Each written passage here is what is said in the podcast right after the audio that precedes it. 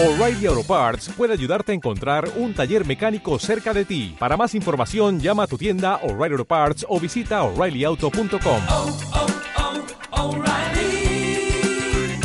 oh, Parts. Malditos Nerds. 20, 20. Malditos Nerds. Todos, todos, todos, todos juegan. Y estamos listos para arrancar este programa con una banda de información, un cartucho de balas de plata informativas que tiene el señor Guillermo Leos, que donde pone el ojo, pone la data. Pero antes les quiero decir que la novedad del año es que ya no necesitas más tu billetera, porque ahora Modo está en Go de BBVA y la billetera la tenemos en nuestros celulares. Envía dinero a tus contactos sin CBU ni alias y paga con QR en tus comercios favoritos. Es fácil, es rápido y es seguro. En cualquier momento y desde cualquier lugar. Descarga Go de BBVA y empezá a vivir la nueva bancaridad. BBVA creando oportunidades. Y esta es tu oportunidad, Guillo, es la oportunidad de llenar de data a toda esta gente que nos está acompañando el día de la fecha en un nuevo maldito. Es una minigun, una chain de información y hay algunas noticias bastante, bastante, bastante interesantes que tienen que ver sobre todo. Y me parece que esta le va a copar a mucha gente y medio que dice, bueno, a ver qué pasa en unos años. Porque la noticia dice que en los Asian Games, en los Juegos eh, de- Deportivos y Olímpicos Asiáticos de 2022, o sea, estamos, sí, yendo bastante, bastante hacia adelante en el tiempo, Ajá. los esports van a debutar de manera oficial como un evento que equivale a una medalla. En 2018 ya se había hecho como un primer intento, ya se había hecho una primera prueba, hubo varios juegos, había sido más bien una demostración. Esto es como, bueno, hay un amistoso, un tentempié, vamos viendo. Y lo que había sucedido ahí eran eventos que tenían eh, partidas de Arena of Valor, Hearthstone, League of Legends, StarCraft 2, Clash Royale y PES 2018. Una ecléctica y particular lista de juegos, nada que fuera en este caso un shooter, eh, lo que no significa que no hubiera cuestiones donde hay entre muchas comillas actos de violencia, lo cual Claro. el criterio es medio extraño. Pero ahora sí, eh, entonces eh, estos juegos que van a tener eh, lugar en Hangzhou, en China, o perdón si lo he pronunciado mal, pero en este caso la Asamblea General de, de- de- de los Juegos Olímpicos o, o de las disciplinas olímpicas en Asia determinaron entonces que en 2022, estos juegos se van a desarrollar entre el 10 de septiembre y el 25 de septiembre de ese año, eh, va a haber entonces esports. ¿Cuál es la lista? No se sabe exactamente todavía. ¿Qué juegos va a haber?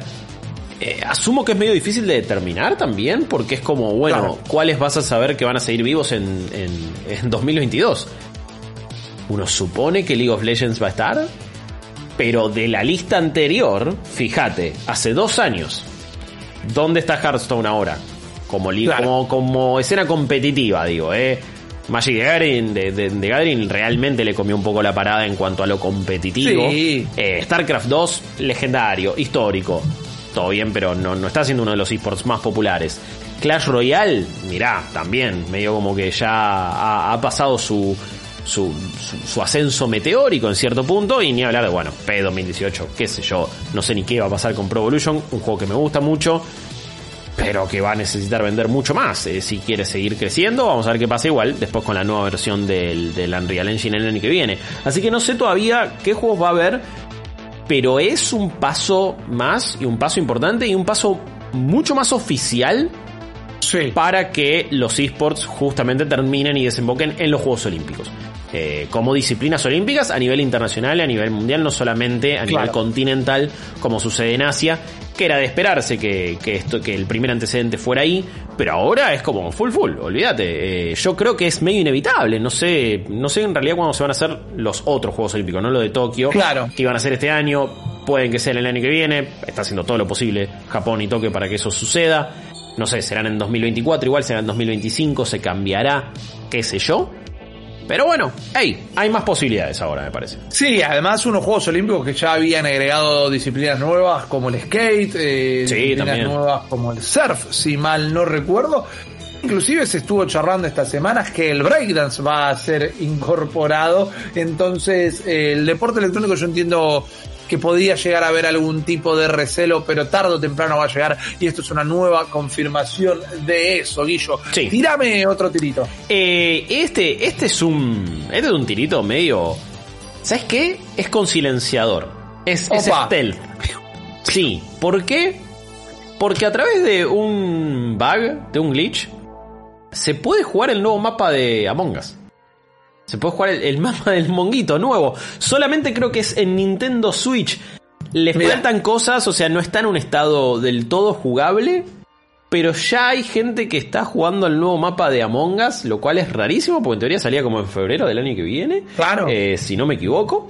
Pero lo que tenés que hacer es, es lo siguiente, si lo querés jugar. A ver, lápiz Bueno. y papel en delta. Sí, en el menú principal tenés que, tenés que poner modo de juego local y crear tu propia partida. Ahí seleccionás el, modo, el mapa Airship a través de la laptop, salís del lobby, después apretás online y eh, hosteás una, una partida sin elegir el mapa. Después eh, vas a poder eh, meterte a ese mapa una vez que ya hay cuatro jugadores.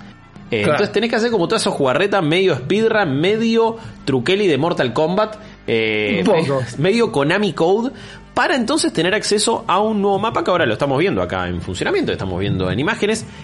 Me- siento que está como mucho más laburado a nivel artístico, está como, eh, es un poquito más Sí. curado, está, está más lindo, está más lindo, por lo menos un juego que tiene obvias limitaciones eh, técnicas o porque decide tener un estilo eh, de- deliberadamente simplista para poder también correr en un montón de dispositivos, lo cual lo ha hecho muy exitoso, pero me gusta un toque más a simple vista, me parece igual enorme y medio complejo y complicado. Sí, súper grande. Es como grandote, no sé qué va a pasar realmente.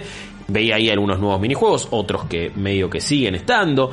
eh, pero, pero sí, es verdad, también tiene como escalera, verticalidad, hay como un par de cosas interesantes que seguramente la gente que está muy metida en el meta y los que juegan eh, de manera casi que profesional Among Us y nos dicen, no, no, tienen que jugar así y así, y no se puede, y no pueden hacer esto, y no pueden hacer el otro. Cosa que siempre es muy divertida, realmente. Eh, seguramente ya van a aprender todo lo que este mapa nuevo tiene para ofrecer.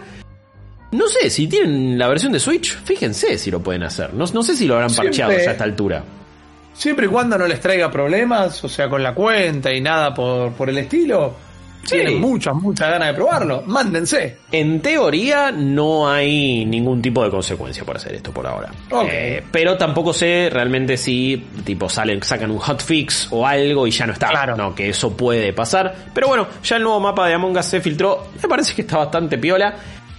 Ah, quizás esto adelanta la fecha del lanzamiento. Es como, ya tanta ¿Por qué gente lo no? probó esto. Alguien se pondrá un gorrito de aluminio en la cabeza y dirá, no, no, pasa Así que lo esto, creo. esto fue a propósito, como para que para ir tanteando a ver cómo les caía esto. Obvio, Eh, obvio. lo que yo asumo que les va a caer mal, a ver, A ver, no necesariamente tienen que ir a pagar esta microtransacción o hacerlo, pero Rippy, vos no si te acordás que Assassin's Creed Odyssey tenía unos boosts de experiencia. correcto, correcto. Bueno. Para subir de nivel más rápido, para poder acceder a distintas partes del juego de una manera eh, más justamente expeditiva, Sí. menos grindeo. Sí, totalmente. Una faceta y una decisión que a mí me había enojado muchísimo porque el juego vos podías entender que deliberadamente costaba subir de nivel. Eh, Claro. no, y no de, en dinero, costaba mucho tiempo. Y con ese token, con ese boost, el juego cambiaba una bocha. Es como, ah, tenías que grindear mucho menos, menos misiones secundarias al pedo, de las que no eran importantes. En este caso salió Assassin's Creed Valhalla y no tenía eso, no, no, no se podía comprar todavía. Y me parece que el juego en sí no, no, no sentí que, que me hiciera grindear demasiado. Claro. Eh, y me parece que estaba mucho mejor ajustado el tema de los niveles y del acceso a las misiones. Eh, lo que sí me parece que quizás en este me gustó todavía más el contenido secundario, por lo tanto medio que no había tanto drama en hacerlo, entonces quizás no sé cuál de las dos cosas es verdad. O no me jodió hacer el contenido secundario o no tenía que grindear eh, tanto, pero igual lo hice, es como medio raro. Claro. La cuestión es que un mes después este boost de experiencia ya está disponible en la tienda para comprar. Pero se caía de maduro, ¿eh? Se caía de Maduro. A ver, en mínima defensa me parece que esta vez el juego base no sufre por eso. Eh, no, Ok, no, no me parece el mismo caso que Odyssey. Sí, me parece que está estúpidamente caro. Son como 10 dólares casi, me parece. Eh, te sale mil Helix Credits, porque por supuesto cada juego tiene su, eh, su, su propia Moneda. moneda. Así que sí, la verdad que es cualquiera en este caso. De nuevo, no creo que despierte la misma controversia. Entiendo también que lo hacen para la gente que va comprando el juego después y que quizás que no piensan que no va a tener tanto tiempo, no se va a comprometer tanto con el juego, entonces quieren darle una experiencia todavía más sencilla a la hora de eh, levelear mucho más rápido. Pero entonces ya decidí, ah, le pegaron un tubazo a Michael Transaction.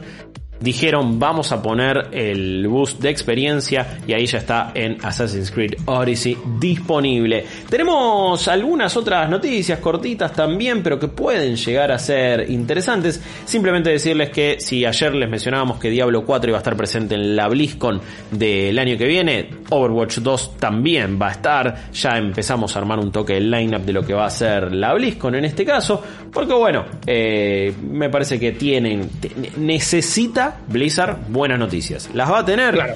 ¿Qué sé yo, amigo? La verdad no lo sé. El que espero que nos dé, me parece que buenas satisfacciones, buenas noticias, buenas experiencias, es ni más ni menos que Shinji Mikami. ¿Cómo te cae Shinji Mikami? A mí me cae bien. Es ¿Qué un lindo personaje. No, no puedo decir su nombre sin ponerme a cantar el tema de Mikami y la Casa Fantasma, pero, pero a mí me cae bien el Shinji. Eh, sí, un chabón muy tranquilo. Me acuerdo que el año pasado, eh, después de la conferencia de Bethesda, que eh, claramente la estrella fue y, era Ikumi Nakamura, ¿no? Eh, Sí, Que, por cierto, ya se fue de Tango sí, Games. es más, creo que fue hace dos años ya. ¿Hace dos años? Uh, estoy-. Ah, sí, fue hace dos años, estoy re perdido, perdón. No pasa nada, el- querido. Saben que el tiempo, ya a esta altura no sé ni qué es. Eh, y entonces, como que bueno, ella fue como la, la gran protagonista. Y de repente, como Shinji Mikami, me acuerdo estaba ahí paradito, solo, en un costado, nadie le daba bola. Todo el mundo estaba eh, saludando a Ikumi Nakamura y a él nadie le daba pelota. Pero él sí sigue estando en, en- su estudio eh, y ahora está sigue trabajando en Ghostwire Tokyo, el juego que estamos viendo acá en pantalla. Un juego al que le tengo all the ganas in the world. Eh, no sé cuál es tu nivel de manija específicamente. Sí, muchas juego. ganas, muchas ganas. Quiero ver la recreación de Tokio que parece bastante irrealista y también quiero terminar de entender de qué la va. Por el diseño de algunos de los fantasmas eh, parecen ser yokai tradis de, de la mitología japonesa. Quiero ver cómo funcionan en el entorno del Tokio moderno, pero no termino de entender si es un Fatal Frame, no termino de entender si es un juego más de acción, más Claro. allá de que tenga elementos fantásticos. Me parece que nos falta data. ¿Por qué estoy hablando de Shinji Mikami? Eh, porque básicamente dijo, sí, estoy, estoy laburando en ese juego, pero eh, estoy viejito ya. Casi que es, es medio un comentario de I'm too old for this shit. Ya estoy como, ya, ya, ya estoy en los últimos, en mis últimos tramos de la carrera. Pero dijo que todavía le queda una bala en la recámara.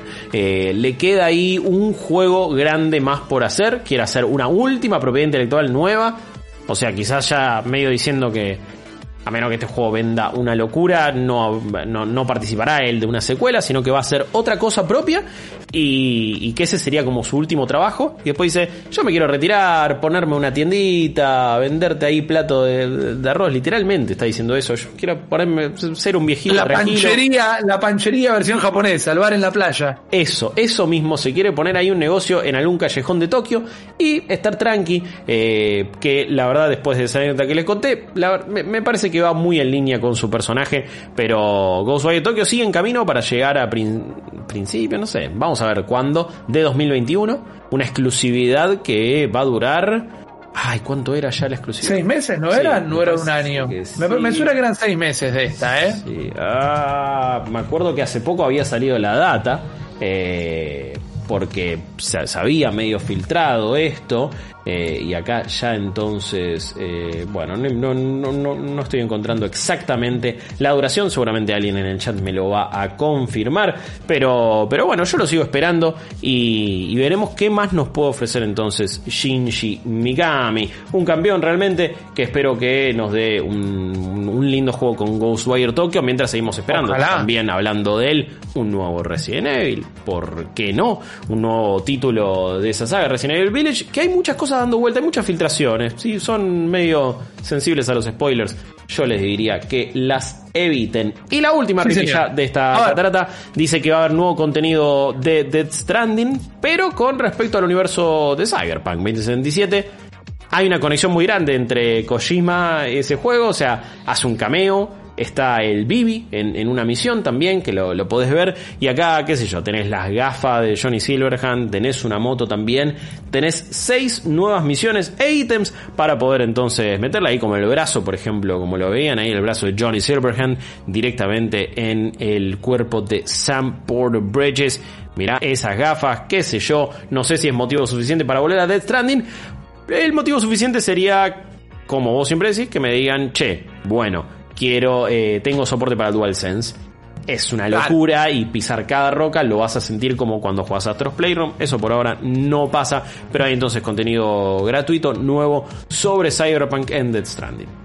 Solo para la versión de PC, por las dudas. Ah, para que perdón, eh, en cuenta, esto no está en la versión de consola. Claro. Medio rari, hoy por hoy eh, todavía Sí, Cyberpunk sigue siendo medio una palabra una mala palabra eh, en consolas, al menos las de actual o las de anterior generación. Carambas, que lío va a seguir eh, siendo hacer el cambio generacional en la cabeza. Un montón de noticias que acaba de disparar directamente a sus mentes el señor Guillermo Leos. Tenemos mucho más contenido todavía por delante. Ustedes no se preocupen, quédense con nosotros que la van a pasar bien y van a quedar informados. Ahora nos vamos a una nueva pausa y enseguida volvemos con más malditos nerds.